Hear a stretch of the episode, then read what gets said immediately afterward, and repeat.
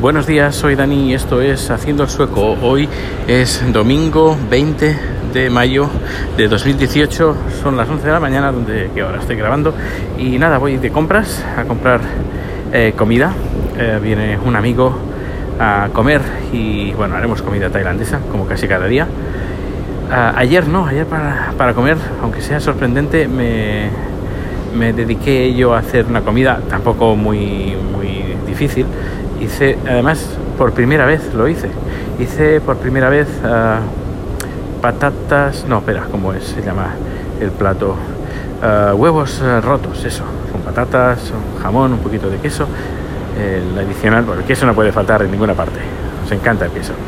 Y nada, le gustó, la verdad que, que gustó. Compramos un, cuando estuvimos en Valencia, casa de unos, amigos, aprovechamos para comprar un jamón de creo de 7 kilos y fueron tan amables y tan simpáticos que nos lo partieron en creo que 7 o 8 partes y nos lo pudimos llevar en la maleta sin ningún tipo de problema. Así que tenemos jamón para, no para aburrir, porque yo creo que jamón nadie, se aburre de, un buen jamón, pero sí que tenemos para una buena temporada. Uh, y nada, ¿por qué estoy aquí? Porque quiero comentarte uh, una conversación que tuvimos hace unos días con unos vecinos. Bueno, nos invitaron la vecina, que es tailandesa, nos invitó a comer con un matrimonio formado por una chica tailandesa y un chico sueco que iban con sus niñas, no son sus niños, dos niños, luego dos niñas más, y estaban los niños ahí jugando la vecina hizo una barbacoa y nos lo pasamos muy bien. Lo curioso, lo, bueno, lo curioso, lo anecdótico es que estuvimos hablando, pues Chat y yo y la otra pareja, la, formada por una tailandesa y por un sueco. Y cosas que iba contando el sueco pues me parecían muy, muy, muy, muy, pero que muy familiares. Eh, por ejemplo, el tema de la comida. Eh, no solo de, que comen muy picante los tailandeses, no solo eso, sino que eh, la, mujer se encarga de que cuando vaya el marido a trabajar, pues lleve, se lleve comida. Y pues lo mismo. Él uh, también lo hace echar para mí, entonces se preocupa de que cuando vaya, como sabe cocinar, como también su mujer también sabe cocinar muy bien, pues eh, se encargan que sus maridos, sus respectivos maridos, pues vayan a trabajar eh, con una buena ración de comida de buena calidad. Eh, pero no solo eso, sino que él es incluso más listo que yo, más, listo que yo, porque él lo que hace, él, ah, podemos decir que tiene un peso un poquito más elevado de, lo normal, de su medida, de su peso normal, así que lo que hace es, dice que en, en unos meses, en un par de meses ha adelgazado tres meses, ha adelgazado 15 kilos. ¿Cómo lo ha hecho? Yo digo, ¿y cómo lo has hecho? Y me dice, no, pues la comida que me da mi mujer, yo la divido entre dos y la otra mitad se la vendo a un compañero de trabajo. Eh, adelgazado y encima ha ganado un dinero extra. Y yo, mira qué listo, mira qué listo, yo creo que, voy a hacer lo mismo. Eh, no, no, no, lo creo porque la comida es para mí, la comida que hace mi marido es para mí. Y, y bueno, y, eh, contaba, contábamos cosas, pues, anécdotas. Y una cosa que me hizo gracia es sobre el tema de los impuestos. Y es que no es la primera vez que en una conversación sale este tema y eh, con, esta, con, con el mensaje final que os diré. Y es que eh, estábamos hablando, pues bueno, de la, mis primeros impuestos que pagué, que me hizo, me hizo ilusión de pagar los impuestos aquí en Suecia y de sentirme completamente integrado aquí en Suecia. Y el marido le dice, me dice, pregúntale a mi mujer qué opina de los impuestos. Yo, ¿qué opinas de los impuestos? Y la mujer, hoy los impuestos, odio, hoy yo odiaba los impuestos. No podía con los impuestos. Oh, es, es, lo, es horroroso. Y él dice, no, y luego ya le conté que todo lo que le rodea, de que todo lo que tiene es gracias a los impuestos.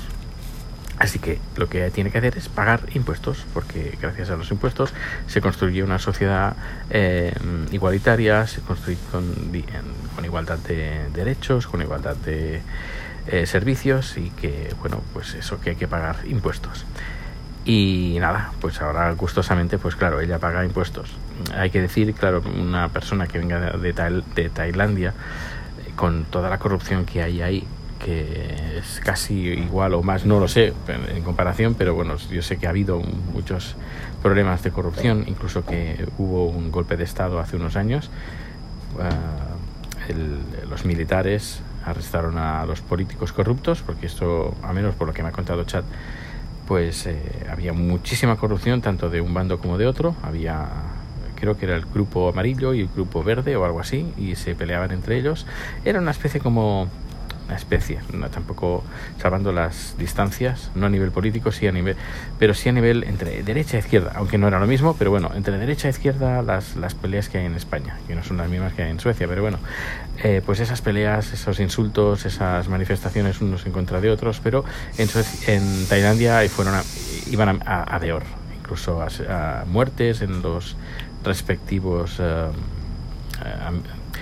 quejas y protestas Así que como nadie ponía remedio a, pues a esta corrupción, el ejército, junto con el rey de Tailandia, pues decidieron tomar cartas al asunto, eh, detuvieron a los corruptos, porque habían hecho leyes para que también los corruptos pues no tuvieran que cumplir las penas y esas cosas que pasan. Eh, la justicia eh, pues no era para nada independiente Así que, bueno, uh, una persona que vive en un país así, pues es normal que diga, ostras, yo pues pagar impuestos para que se lo lleven los de siempre y para que tenga problemas en las escuelas con los niños y la sanidad y todo, pues no, para eso no pago. Y lo veo, lo veo normal. Un país que, que maltrate de esa manera a sus ciudadanos, pues me parece, me parece muy estúpido uh, por parte de los políticos y si no dan ejemplo, pues no me extraña que la población tampoco quiera seguir el ejemplo, porque si los propios políticos no lo dan, ¿por qué lo va a dar la población? Eh, lo veo normal. Pero bueno, aquí en, en, este momento no pasa. Y si pasa, pasa en, en, en, grupos tan pequeños que es inapreciable, o al menos aquí no, no se ve. Bueno, pues nada, pues solo quería comentaros este, este tema bueno, ya que aprovecho y, me gustaría también tratar también relacionado con este tema de la política un poquito. Uh, y es que por lo que leo en Twitter, pues hay mucha preocupación, muchas quejas entre un bando y otro. Y, y hay cosas, por ejemplo, que si la, la política funcionara y fuera justa, uh, los ciudadanos, los ciudadanos no nos tenemos que preocupar por ciertas cosas.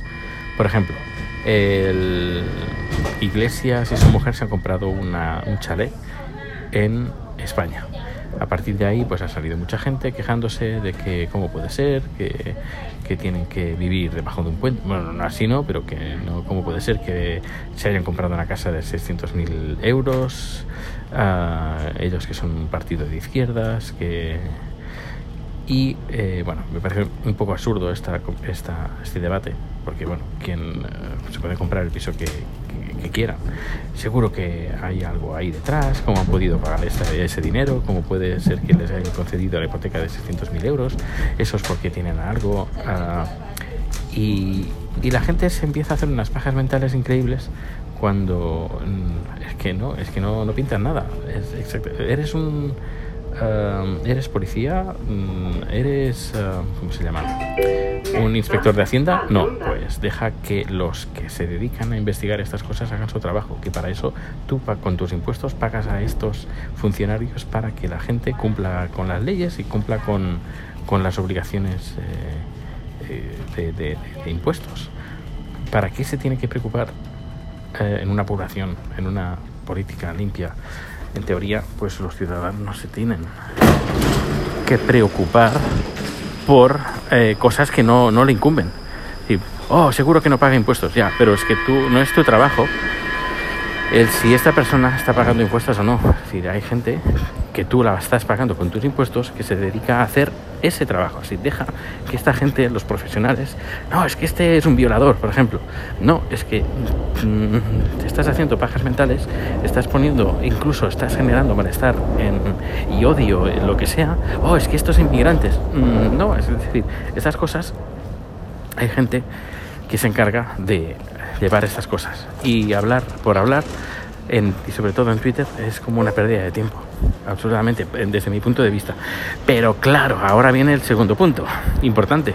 Si estás en un país donde hay un doble rasero de que si eres de izquierdas o de, derechas, pues tienes una pena u otra, pues claro, luego eh, no me extraña que haya ese malestar que yo leo en Twitter. Y la verdad es que si viviera en España, no sé, es una energía, una energía que se gasta tanto que me da, me da mucha pena que, que continuamente haya este, este malestar que tiene que, estallar y tiene que acabar una parte, porque yo creo que no es saludable a nivel, eh, a nivel personal de una persona estar viviendo las 24 horas con ese malestar, con esa angustia de mañana qué es lo que va a pasar, mañana qué van a destapar, mañana qué políticos eh, van a salir que son corruptos y me tendré que preocupar por lo que haga eh, el político de turno porque los que deberían de, cuidar de, mí no lo hacen. Bueno, no sé, es, es, bastante, complicado, pero bueno, eh, yo intento mirármelo desde la lejanía, pero igualmente, Gabriel, supongo que a lo mejor también te pasa a ti lo mismo. Mm, normalmente tú no hablas de política en tu podcast.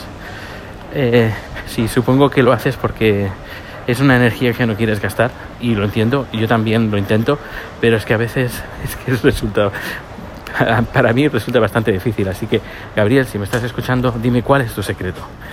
¿Cuál es tu secreto para no hablar de política? O no de política, sino de quejarte. Es, que, no es, que no es que sea de, de, Quejarse no es que sea de derechas ni de izquierdas, es que da igual. Es que yo creo que la cosa, la dignidad está mucho, por encima de, de posiciones políticas.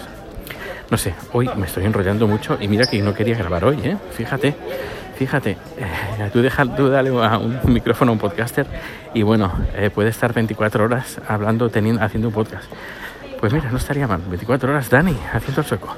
Bueno, pues ya estoy, me habéis acompañado, me has acompañado al supermercado Así que me he sentido acompañado también contigo que me estás escuchando. Pues nada, ahora sí, lo dejo, lo dejo por hoy. Que pases un feliz día. Em, a disfrutar, que son dos días. Y literalmente, eh, tú imagínate que, que, alguien te dijera, te vas a morir tal día, tal mes, tal año, porque un día nos vamos a morir todos. ¿Qué harías? Pues esas, eh, lo que harías, hazlo ya no tienes, no necesitas que te den una fecha para que, te digan cuándo te vas a morir, sino como no la sabes, aprovecha al máximo y sé feliz y, haz feliz a la gente, porque los, los que hagan feliz a la gente también te harán felices a ti. Así que eso de malos rollos, nada, fuera, fuera malos rollos. Y si hay malos rollos, hay que ser exigente. Hay que ser... Eh, mi abuela me decía, no hagas aquello que no quieras que hagan, que hagan a ti. Y yo creo que esto es la panacea de, podría ser la panacea de todos los problemas. Pero bueno, como somos muy egoístas, ah, luego pasa lo que pasa. Pues bueno, hasta luego.